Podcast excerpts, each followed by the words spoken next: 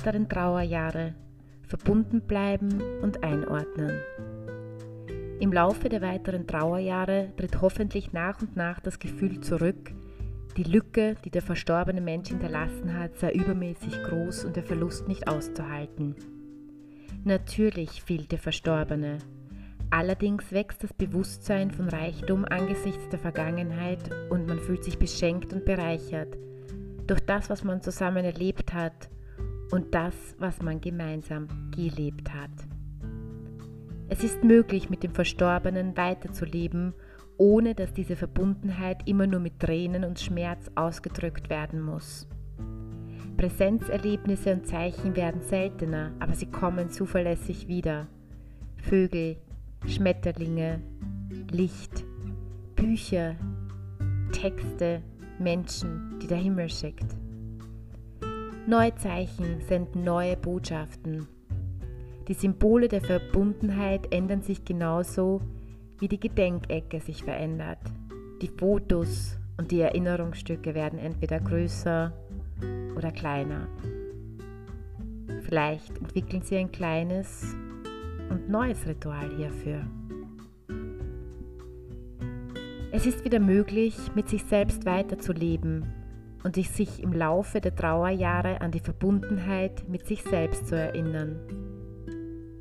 Sie sind handlungsfähig und entscheiden, wie und ob sie sich an den Verstorbenen erinnern.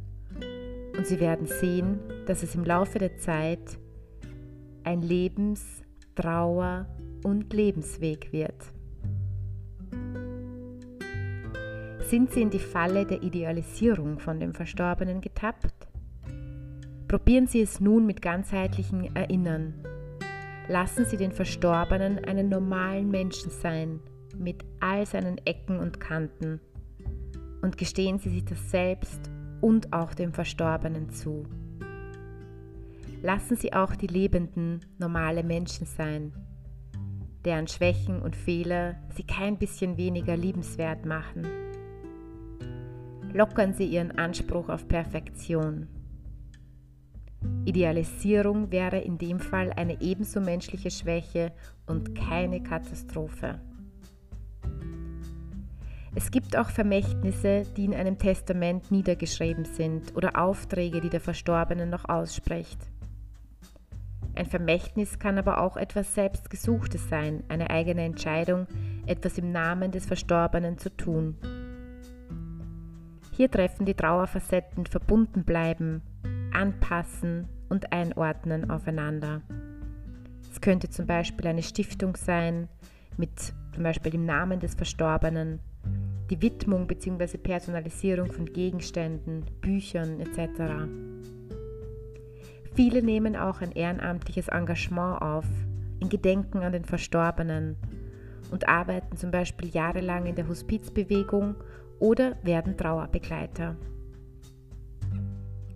In Bezug auf die letzte Trauerfacette, nämlich Einordnen, ist es gerade in den weiteren Jahren wichtig zu verstehen, dass sich vieles um Einordnen der Erfahrungen mit Tod und Trauer dreht. Menschen beobachten und bewerten sich ja ständig. Das, was man tut, was man fühlt, was man erlebt, wird beurteilt und eingeordnet, auch von einem selbst. Viele Trauernde empfinden sich als weniger wert im Vergleich zu ihrem Leben vor dem Verlust. Sie möchten ihr altes Leben zurück oder wenigstens wieder so sein wie zuvor. Andere sprechen von Reifung und innerem Wachstum. Manche Trauernde sagen, es sei viel Gutes aus dem Verlust entstanden. Andere vermuten einen Sinn in dem Unglück, den sie erleben und empfinden. Diese Einordnungen sind sehr wichtig für uns.